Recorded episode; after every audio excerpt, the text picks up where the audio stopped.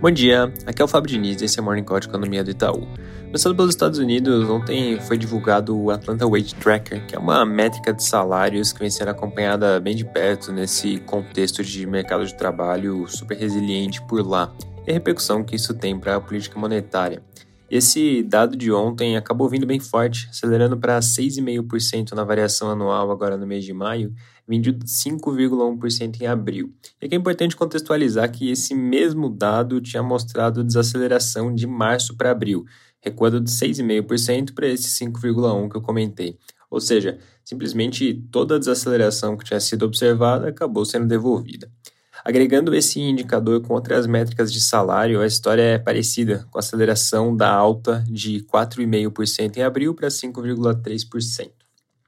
A gente tem comentado como tem sido chave acompanhar a dinâmica desses dados de inflação e mercado de trabalho para se calibrar as apostas para as próximas decisões de política monetária.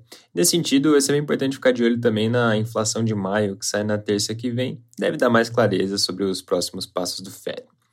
Passando para a China, e com isso já fechando a parte internacional, ontem à noite saíram dados de inflação por lá que mostraram um quadro bem diferente desse dos Estados Unidos e ainda assim preocupante por outras razões. A inflação do consumidor veio com queda de 0,2% agora em maio, que foi um pouco abaixo do consenso de menos 0,1%. Com isso, a variação anual do índice registra uma alta bem modesta de 0,2%. Lembrando que a inflação de preços do produtor, inclusive, já vem rodando no negativo tem algum tempo, agora acumulando queda de 4,6% em 12 meses. A gente tem comentado sobre como os dados de atividade têm mostrado uma desaceleração na China, e essa inflação super fraca acaba sendo uma outra expressão desse quadro.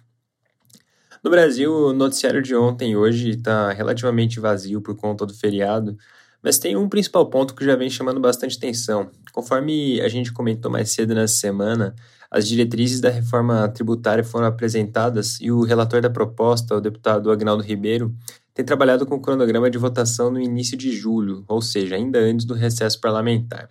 Dito isso, já tem aparecido várias notícias de estados e municípios manifestando preocupações, inclusive alguns pontos de discordância em relação à proposta. Nas próximas semanas vai ser crucial ficar de olho em como essas pressões, juntamente com as que vierem do lado setorial, vão afetar esse cronograma de votação e até antes disso o próprio conteúdo da proposta.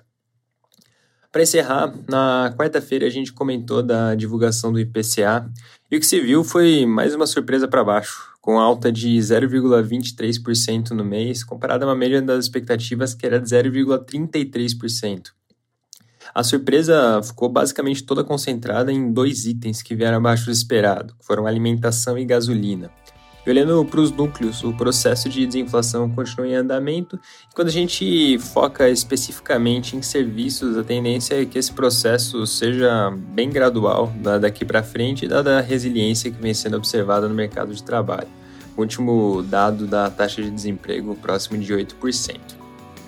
É isso por hoje, um bom dia e um bom final de semana.